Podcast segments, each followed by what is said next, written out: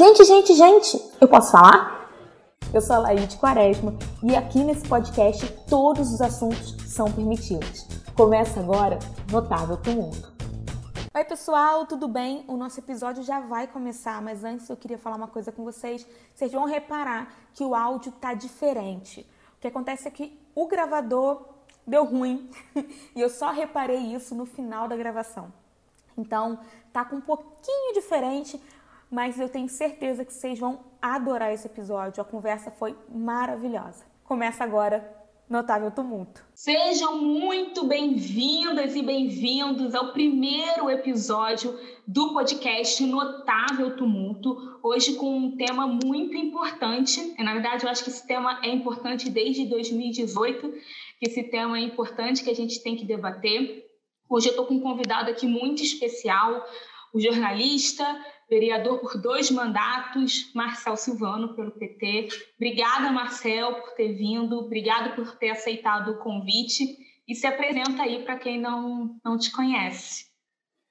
Beleza, Laide. É, um abraço a todos os ouvintes é, do podcast Notável Tumulto. Uma alegre é, satisfação de estar aqui nesse momento de inícios, né, de primeiros passos. Então, para conversar sobre tudo que está nos angustiando por aí, né?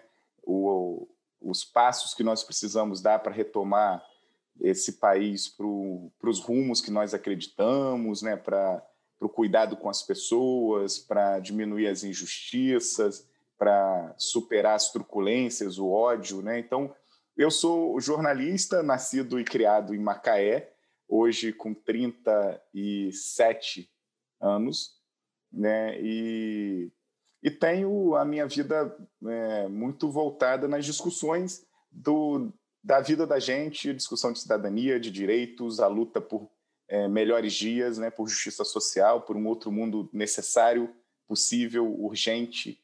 Né? Então eu é, tive, como você falou, a oportunidade de aqui em Macaé exercer por duas vezes a tarefa de ser vereador na Câmara. Foram muitas lutas que nos honram muito e, e enchem de orgulho as bandeiras e as causas que a gente levava para aquele plenário da Câmara. É, hoje não estou mais, né, mas é, vivo como um. É, o, o, tema que você disse que era os rumos da esquerda, né? Eu sou um entusiasta, né? Eu não sou um teórico, eu não sou um, um, cientista político, eu não sou um cara que tem um acúmulo, é, um vasto acúmulo teórico, mas sou um entusiasta desses novos tempos que precisam da construção de todos nós, né, da disposição de cada um para transformar essa realidade para algo muito melhor, porque do jeito que está, nós estamos é, vendo que é muito triste né, tudo que está acontecendo e a indiferença sendo a norma geral, né, a linha geral do que a gente tem visto por quem conduz esse país, o Estado do Rio e os nossos municípios também. É, é, a ideia de trazer você é justamente por essa, né? Por você ser de esquerda, ter feito um papel muito importante na cidade de enfrentamento, né? Durante oito anos foi praticamente o único é, a enfrentar ali, a ser de, de fato uma oposição. Então, para a gente começar esse debate, eu queria que você fizesse uma breve análise das últimas eleições municipais não só na cidade de Macaé, mas em geral no país, né? E eu também não sou sou curiosa da política, sou curiosa da esquerda. E na, na eu tive algumas análises que eu li e tudo mais falam que as últimas eleições municipais no país foi uma derrota e eu estou botando aqui derrota entre aspas do Bolsonaro né? Mas ao meu ver, de curiosa, a grande vitoriosa, e estou botando vitoriosa entre aspas também, das eleições municipais no país, foi de um centro bolsonarista, de um centro que tem uma ideia mais voltada ao bolsonarismo e até uma velado, né? Não é um bolsonarismo descancarado. Como é que você vê uma análise rápida dessa última eleição municipal? Olha, Laide, eu vi algumas análises, algumas análises muito animadoras, outras análises muito catastróficas, mas eu entendo que no Brasil nós vivemos uma situação muito interessante de ver que de norte a sul do país nós tivemos lideranças que encantaram o campo popular. Né? Você vê Porto Alegre com a Manuela Dávila, Belém com o Edmilson, é, com, com todos os, os, pontos que podemos ali levar em consideração, mas Recife com a Marília Arraes e o, e o João, né, que, foi, que foi eleito prefeito, mas um segundo turno com dois netos de Miguel Arraes, né, que é uma duas heranças de Miguel Arraes, é algo interessantíssimo. É, São Paulo, com o Boulos indo ao segundo, é, é fazendo né, toda a mobilização indo ao segundo turno. Né? Então, eu penso que o, Brasil teve focos, é, frestas de ânimo para a militância popular, para a militância de esquerda. Né? Mas, de fato, é, de uma, uma análise assim, muito, muito objetiva, e eu já dizia isso, né? nós, nós vivemos em 2020 um, uma marola de 2018, mas na sua face mais disfarçada. Toda aquela turma que estava nas câmaras de vereadores, nas câmaras dos deputados, falando da, do kit é, gay nas escolas, falando da ideologia de gênero, criminalizando a esquerda, criminalizando é, a Dilma, a única mulher que presidiu esse país, né, criminalizando a própria política, é, transformando o ódio e o preconceito como método para fazer política.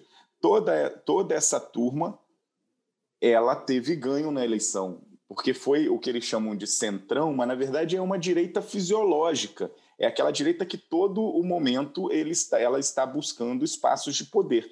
Essa turma saiu vitoriosa no interior do Brasil e nas capitais. Né? É, Olha, o Rio de Janeiro, né? O Rio de Janeiro, o Eduardo Paes, para vencer o Crivella, a gente inclusive achou é, razoavelmente bom, mas a gente sabe o que ele significa, a gente sabe o que que o que que é, o quão ele ele ele já colaborou negativamente para a cidade do Rio de Janeiro, para o estado do Rio de Janeiro, para a política em geral, a, o método de cooptação, e ele está fazendo com, com lideranças agora até que chamaram, chamavam a atenção, uma turma que é desses movimentos aí da renovação da política, que fingem que não tem partido, mas no final das contas topam uma secretaria de educação no governo do Paz, né? E, e esquecem todo o histórico recente. É, se você olhar os, o, o, interior, então é, é, um, é um desastre. Você vê as pessoas que não têm qualquer coloração ideológica, é, que tem vergonha de dizer de que, lado, de que lado está no jogo, porque não tem mistério. As pessoas falam, ah, chega dessa briga de direita e esquerda. É, chega da briga de direita e esquerda, mas no final das contas, tem gente que é de direita, tem gente que é de esquerda, e os que são da direita disfarçam o tempo todo. É, então, acho que é isso. Acho que nós sofremos um, uma ampliação dessa base fisiológica do Congresso Nacional, que tem dado todo o apoio ao Bolsonaro. Eu acho que é isso, né? A, a, a esquerda se ganha muito mais, né? Quando diz essa história de nem, nem, nem direita nem esquerda, vamos ficar, arrumar um meio termo e tudo mais. Eu acho que com essa história toda, a, a esquerda, a direita se favorece ainda mais, né? É, você, você tem esse Eduardo Galeano, ele contava uma história que atribui, enfim, atribuem a ele, mas na verdade é uma, uma história que ele narrava, né, em que, enfim, ele dizia que o mundo é sobretudo dividido entre, bom, já foi dividido entre ricos e pobres, entre leste e oeste, entre países desenvolvidos e subdesenvolvidos, mas hoje, sobretudo, entre indignos e indignados, sabe? Então, assim, então tem lado. Essa história de disfarçar o lado, ah, sou isentão, não gosto de ter, de ser de direita, não gosto de ser de esquerda, eu sou eu sou para o bem de todos e felicidade geral da nação, isso não existe. É preciso tomar lado. É preciso tem... tomar lado. Não tem como. A, a sociedade é construída assim.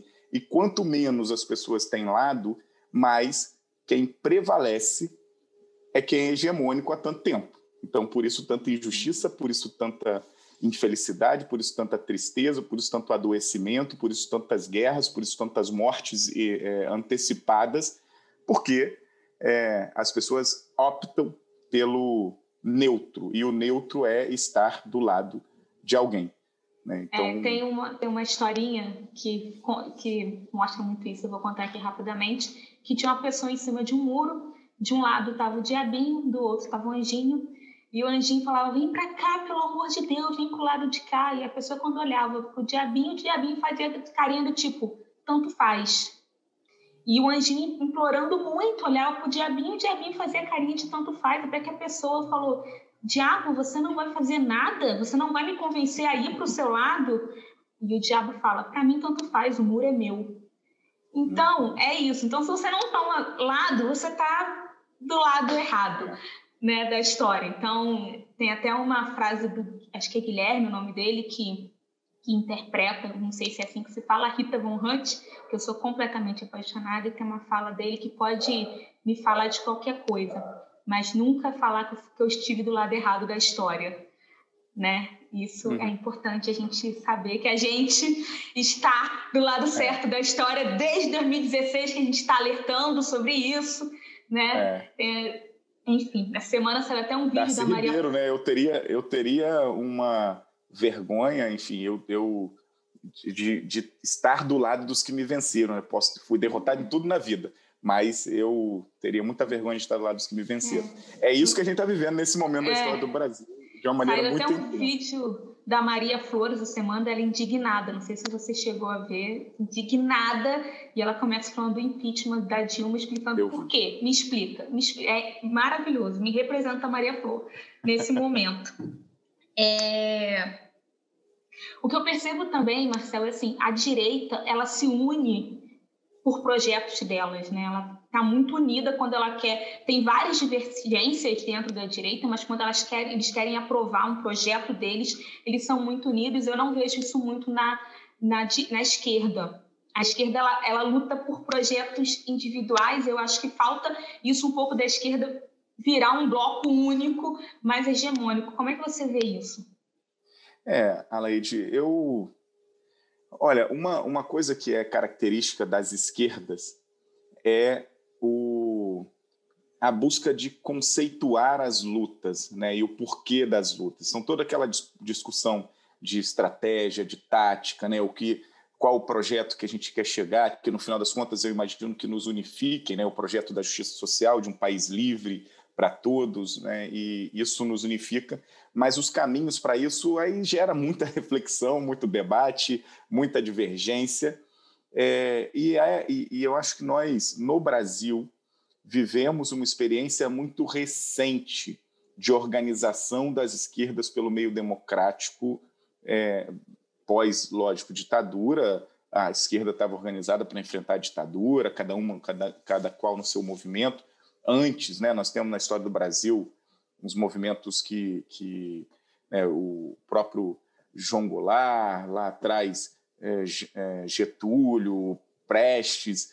Então, nós, nós temos uma história que a gente pode considerar de esquerda, mas de uma maneira mais, mais é, evoluída, mais atual. Né? A esquerda se organiza com a, com a democracia no Brasil para disputar o projeto de nação. Né? Agora, a direita ela, ela, é, ela é intrínseca ao que nós somos né, ao que é o Brasil. O Brasil foi construído para isso. Né? O Brasil foi construído para ter uma elite nojenta, asquerosa, é, tacanha e explorar a população. Tá certo que isso é um conceito do próprio capitalismo, mas o Brasil é, é, é de uma forma ainda mais bizarra. Né? Então, nós, aos poucos na história, fomos vendo experiências pela esquerda que foram todas elas castradas né? Foram todas elas castradas. Tivemos algumas um pouquinho mais bem-sucedidas, outras menos, mas foram castradas. Então, é, nós estamos nos entendendo enquanto país democrático, nós estamos nos entendendo enquanto país que precisa encontrar seus rumos. Penso que a unidade precisa ser o eixo é, tático para chegar na estratégia. Não dá para, por exemplo, numa eleição de presidente da Câmara agora no, no, na Câmara dos Deputados, em Brasília, termos partidos de esquerda que tomam uma atitude isolada de marcar posição com 10 deputados, sabe? E aí marca uma posição, mas não demonstra um eixo central de enfrentamento ao bolsonarismo, ao fascismo, ao Congresso Nacional subserviente às pautas antipovo, antidireitos né, do, do governo federal, é, de destruição de todo o patrimônio nacional, de toda a tecnologia, de, todo, de todo, é, todas as estatais, a ciência, né, nós estamos vendo todo esse debate aí. O projeto Bolsonaro significa isso. Nós não podemos correr o risco do candidato desses caras ganhar uma eleição num primeiro turno na Câmara dos Deputados, né, para tocar as pautas do jeito que o Bolsonaro, o Guedes e a sua trupe querem. Então não dá para fazer isso, porque, mais uma vez, isso significa para mim, coloquei até no Twitter esses dias, uma nova passagem comprada para Paris, como no segundo turno, né, o, o, o candidato do PDT, que historicamente não consegue superar uma porcentagem que leve que ele é seu candidato favorito, ele foge para Paris para não participar do segundo turno entre Haddad e Bolsonaro. Isso é um erro, isso é um, um, erro de visão estratégica de país, isso é um erro contra a democracia, isso é um absurdo. E eu penso que esse erro parece que se repete na Câmara dos Deputados num partido pequeno. Então é, é, é preciso construir essas unidades. É cansativo, é dolorido, é, é, é difícil, é, mas faz parte do nosso exercício de uma democracia muito recente, né? Mas é muito difícil, viu? Eu vivi experiências aqui e a experiência mais recente, né? Nós não temos um mandato de esquerda na Câmara de Vereadores de Macaé, dentre 17 vereadores, porque não houve é, inteligência estratégica e sabedoria na tática para poder encontrar unidade. A unidade não era fazer live na internet falando de que todos somos legais.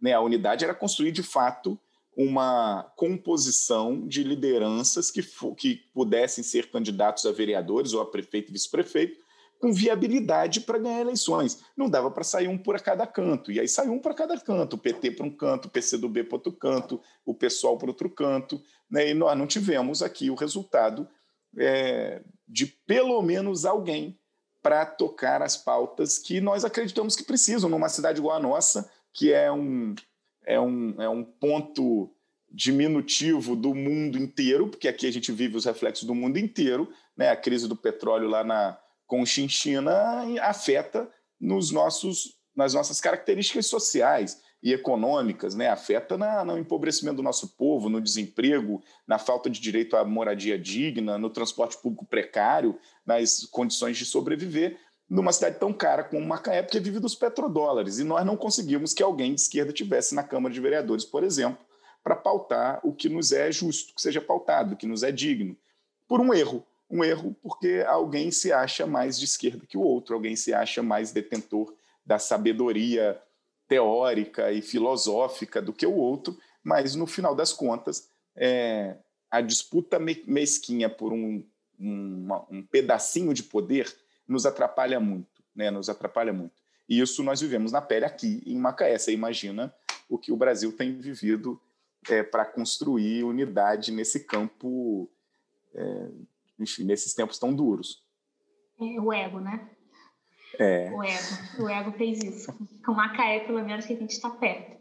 É, eu vendo uma live com a Manuela Ah, e não faltou voto, tá? Não faltou é. voto para a esquerda eleger, não. A esquerda junta elegeria um ou dois. É. É aquela, foi o que eu falei, né? É, é ganhar, mas não levar, né? A pior dor que tem é essa. ganhar, mas não levar. É, eu vendo uma live com a Manuela Dávila no final do ano passado, não me lembro em qual canal que foi, não consigo me lembrar. Ela fala que a esquerda no Brasil tem um papel um pouco sanitarista, um pouco de criar barreiras para defender os direitos uhum. dos cidadãos é, brasileiros. E aí, numa fala, numa, em alguma reunião nossa, Marcel, acho que foi em reunião de conselho político, alguma coisa dessa, você chegou para mim, eu defendendo alguma pauta, você chegou para mim e falou que eu era radical demais. E aí, a pergunta que eu te faço é: você não acha que a esquerda no Brasil deveria ser um pouco menos sanitarista e um pouco mais radical? Para a gente poder, pelo menos, enfrentar 2022 que está batendo na porta? É, 2022 eu não sei. É, 2022 a esquerda tem que ser mais tática e assertiva para derrotar Bolsonaro. E não é a vacina contra Bolsonaro contra o avanço do fascismo, não é o Dória, né? não é, me desculpem os pedetistas, o Ciro Gomes, né? mas nós vamos ter que construir uma unidade, é, até porque o Ciro Gomes não é Brizola, não é Darcy Ribeiro, o PDT de hoje não é mais o, o PDT, então eles precisam muito se reavaliar também, mas nós vamos precisar de habilidade tática para construir a derrota do Bolsonaro pelo campo democrático popular, que é o campo que a esquerda compõe. Mas alguém que nós consigamos dialogar, nós vamos precisar construir unidade com eles. Mas, é, Aleide, eu acho, eu acho que é, é, o Brasil, a esquerda tem o papel, em alguns momentos, de impor barreiras, de fato, de, de não permitir que, que destruam toda, todas as nossas conquistas de uma hora para outra. Isso, em especial, de 2016 para cá, tem acontecido de maneira coordenada, intensa e, e criminosa, né? Mas o Brasil ele tem na esquerda, eu penso que é, nós temos grandes lideranças, grandes grandes figuras que conceituam o pensamento de esquerda e a organização de esquerda no Brasil, que são radicais, sabe? radical radical de raiz, sabe? Radical é que não não abriu o pé do projeto estratégico, não, não saiu do projeto estratégico, né? que continua com o pé fincado na busca por um, por um país que, que, que, que seja diferente do que está aí, por um país que a organização, a organização dele, tanto para a economia quanto para os direitos sociais, seja de uma forma mais justa, né? mais equilibrada. E olha que nós estamos, é, nós não estamos nem debatendo um país socialista, um país em que a gente mude a ordem econômica e dê ao povo trabalhador o controle dos meios de produção e, e, enfim, nós estamos falando de um país capitalista, mas que construa um, um, um, modelo de desenvolvimento econômico e social que não destrua a vida do nosso povo todos os dias, né? que não mate tanta gente nas favelas, que não empurre tanta gente para morar nas periferias em guerra, que não destrua o ambiente, que não coloque fogo na Amazônia, no Pantanal, na Mata Atlântica a cada estação do ano, né, para estimular grilagem para pasto. Então, a gente está falando de um país é, que precisa virar o jogo para retornar esse projeto, que era um projeto mediano. Os governos de esquerda que nós tivemos no Brasil né, não foram governos radicais de esquerda, como alguns imbecis da direita hoje, da extrema-direita, dizem, porque são ignorantes, são imbecis. Né? Não teve um governo radical, comunista, de, esquerda, não houve. Houveram governos com mais pautas populares, com mais diálogo. Né? É... Mas acho que nós temos lideranças que têm raiz, sim. Nós temos projetos com raiz fincada num outro, num outro país, num país que seja dessa forma que eu falei. Agora, é... É, eu, eu penso que o momento que nós estamos vivendo é, assim, é derrotar o fascismo, é derrotar Bolsonaro, é pactuar o que nos é mais unitário nas pautas, o que nos é consensual, né? E ir para porrada no que, né, no que é divergente, né? E aí é, é, aquela história, porrada vai quem, quem tem clareza de qual é o projeto e por que está ali. Né? Agora, a composição, a construção da tática para vencer Bolsonaro na eleição, porque eu não acredito que vão interromper o mandato dele, esse Congresso Nacional não vai interromper o mandato dele, né? é, é só olhar, porra, os partidos de esquerda sinalizando apoio a Baleia Rossi, que é um cara né, que não é, não é lá da nossa turma, né? Não é da nossa turma, por favor, né? Fazendo parte de um bloco construído por Rodrigo Maia, por favor. Né? Então, nós não vamos conseguir que esse Congresso Nacional interrompa o mandato fascista e, e genocida do Bolsonaro.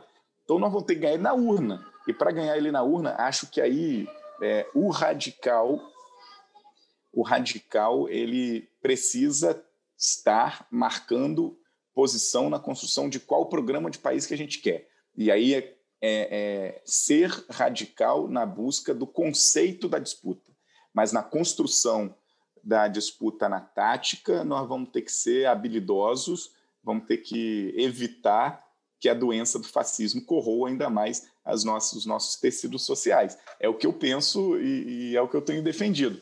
Ah, e tem um outro fator Alaide, eu, eu acho que a esquerda brasileira, um grande setor da esquerda brasileira, o Partido dos Trabalhadores, por exemplo, ele se esvaziou de debates políticos que pudessem disputar esse projeto que eu estou dizendo. Né? O radical tem que estar no projeto. É ali, né? As palavras são formadas assim, são os radicais e depois as variáveis. Então, assim, o radical tem que estar no programa.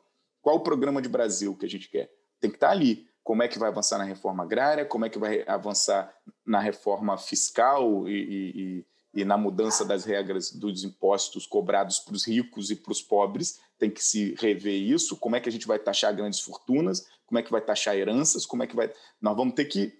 O, o, o radical tem que ser ali. E aí as variáveis vão ser na composição das forças que vão nos ajudar a ganhar a eleição.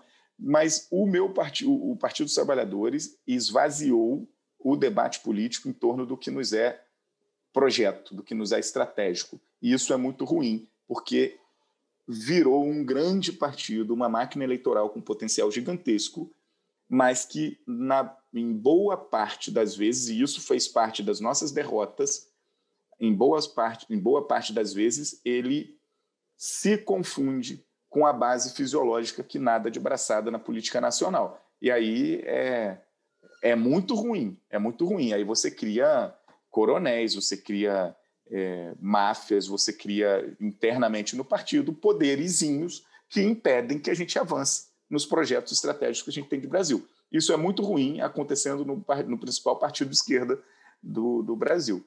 Mas é uma crítica que nós temos que fazer, que o PT vai ter faz internamente, que um dia, se as derrotas não forem acachapantes, vai mudar de rumo, não é possível.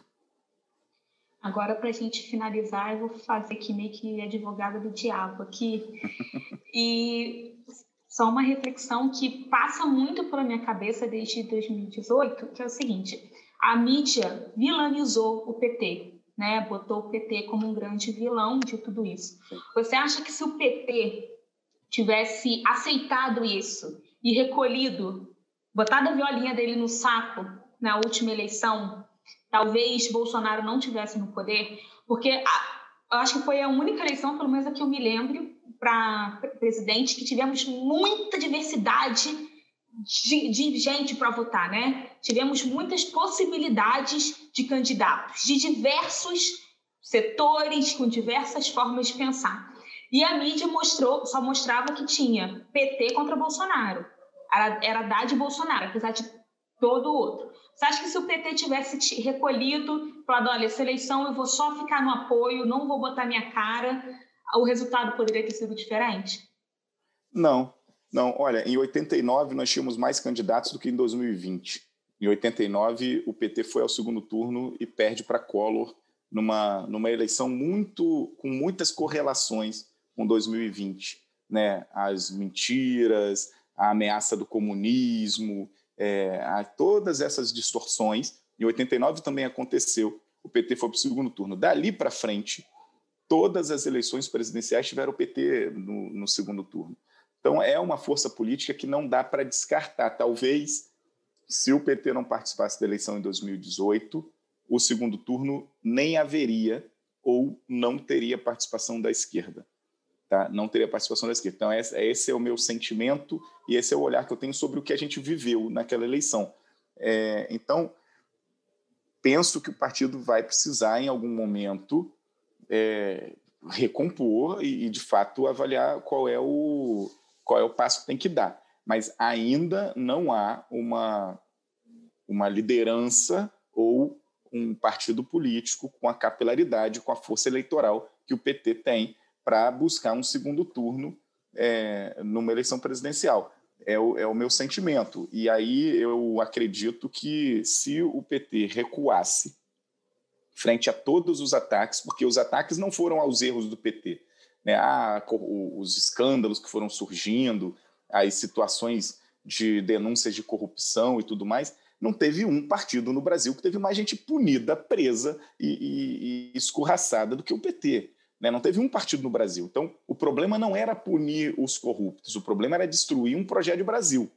E aí destruíram mesmo, destruíram a construção de plataformas nas nossas né, nos nossos estaleiros, destruíram a Petrobras, destruíram as universidades federais, destruíram a capacidade que a gente tinha de produzir ciência e tecnologia, destruíram os empregos do nosso povo, destruíram as grandes empresas de engenharia, destruíram para eleger um projeto né, de um protótipo de fascista, um, um cara completamente é, desnorteado, que é, que é o imbecil, Bolsonaro. Pode falar, imbecil. Que é o Bolsonaro. Então, não foi por conta do. do é, o que fizeram com o PT foi pelos acertos do PT. E aí, se recuasse em 2018, era fechar a narrativa da direita, da extrema-direita no Brasil, que tomou conta da mídia, do judiciário, do, do parlamento, né, dos espaços da democracia, é, e tomou conta também das redes sociais, com a enxurrada de informações falsas e que precisava de um, de um combate. Se, repito, na minha leitura, se o PT não tivesse disputado 2018, correríamos o risco de ter o Bolsonaro eleito no primeiro turno ou um segundo turno entre direita e direita, que eu, na verdade, não identifico ali ninguém. Era, era um primeiro turno com o Bolsonaro eleito, aclamado pelas urnas, para fazer tudo isso que ele está fazendo até agora. Você imagina, seria muito pior a realidade que a gente está vivendo até agora. Aquela história dos 70%, né? Ah, somos 70%, aquilo não existiria, porque ele ia ganhar no primeiro turno e teria ainda mais legitimidade que as urnas teriam dado. Enfim.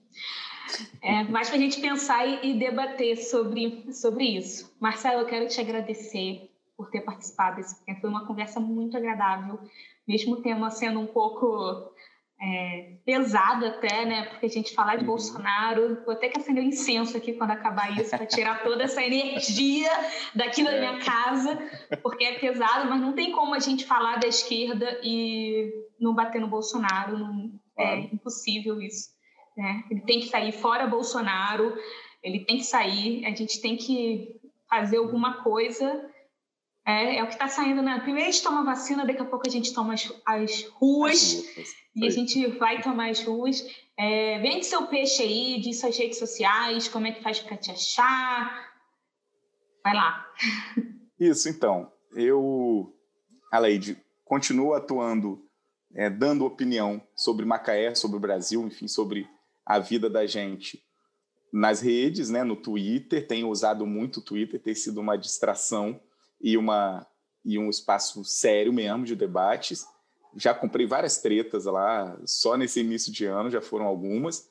Facebook, né? Então, o Twitter é Marcel Silvano, arroba, né, arroba Marcel Silvano, vocês vão achar fácil. É, Facebook, também Marcel Silvano, vocês procurando lá encontram também tem a página, que era a página do mandato, que nós estamos mudando ali a característica dela, mas tem o meu perfil pessoal, e o Instagram, que, se não me engano, é Marcel Underline Macaé. Estou por ali também. E é isso, Aleide, eu estou imaginando que esses espaços que estão sendo criados e que você está tendo esse protagonismo aqui também, eles nos ajudarão a organizar as nossas bases sociais, as pessoas que compartilham e comungam do mesmo projeto de mundo que nós, para não saírem das lutas e da, do esforço coletivo para derrotar Bolsonaro, seja da forma que for, ou pelo impeachment, se tiver, eu não acredito, mas pelas urnas principalmente, para derrotar de vez a possibilidade do Brasil voltar para as mãos de um imbecil, como você disse que podia falar, igual o presidente da República. E, por fim, que a gente tenha capacidade de no nosso projeto de país e de cidade, de estados, enfim, que a gente consiga de fato conjugar aquela história da ecologia com a economia, né? o cuidado da, com a vida e o cuidado com o que é a administração da vida, para que a gente supere tantas mazelas, tanta tristeza, tanta falta de tudo. Né? Agora, até oxigênio falta para aqueles recém-nascidos, idosos e pacientes da Covid, lá em Manaus, agora no Pará, então, nós estamos vendo um caos instalado nesse país e tanta dor, tanta perda, 220 mil pessoas, quase a população de Macaé. Né? Hum. Então, nós não podemos passar sem sentir todas essas dores, né? que, que, que a gente derrube logo esse modelo de país que não, não faz bem para nenhum de nós, só nos destrói e nos mata. Bolsonaro ainda fala, apesar da vacina. Exatamente, que e vem a vacina. Tenho, que vem a vacina, eu tenho até uma ideia por que, que ele não quer uma vacina, acho que é o medo dele da gente tomar as, as ruas, das pessoas sensatas tomarem as ruas, então ele quer prolongar o quanto mais isso, mas não vai ter jeito com vacina ou sem vacina. A gente vai derrotar o fascismo. Vai. Obrigada, Marcel. Beijo, Esse foi mais um episódio do Notável Tumulto. É, sigam a gente nas redes sociais, é Notável Tumulto. Estamos disponíveis no Spotify e no Deezer. E no link da bio você consegue assistir, ouvir, caso você não tenha nenhum desses dois programas. E em breve estaremos no YouTube também. Talvez eu disponibilize essa reunião no YouTube para quem gosta de assistir também. Obrigada, Marcel. Um grande beijo e até a próxima. Até. Tchau.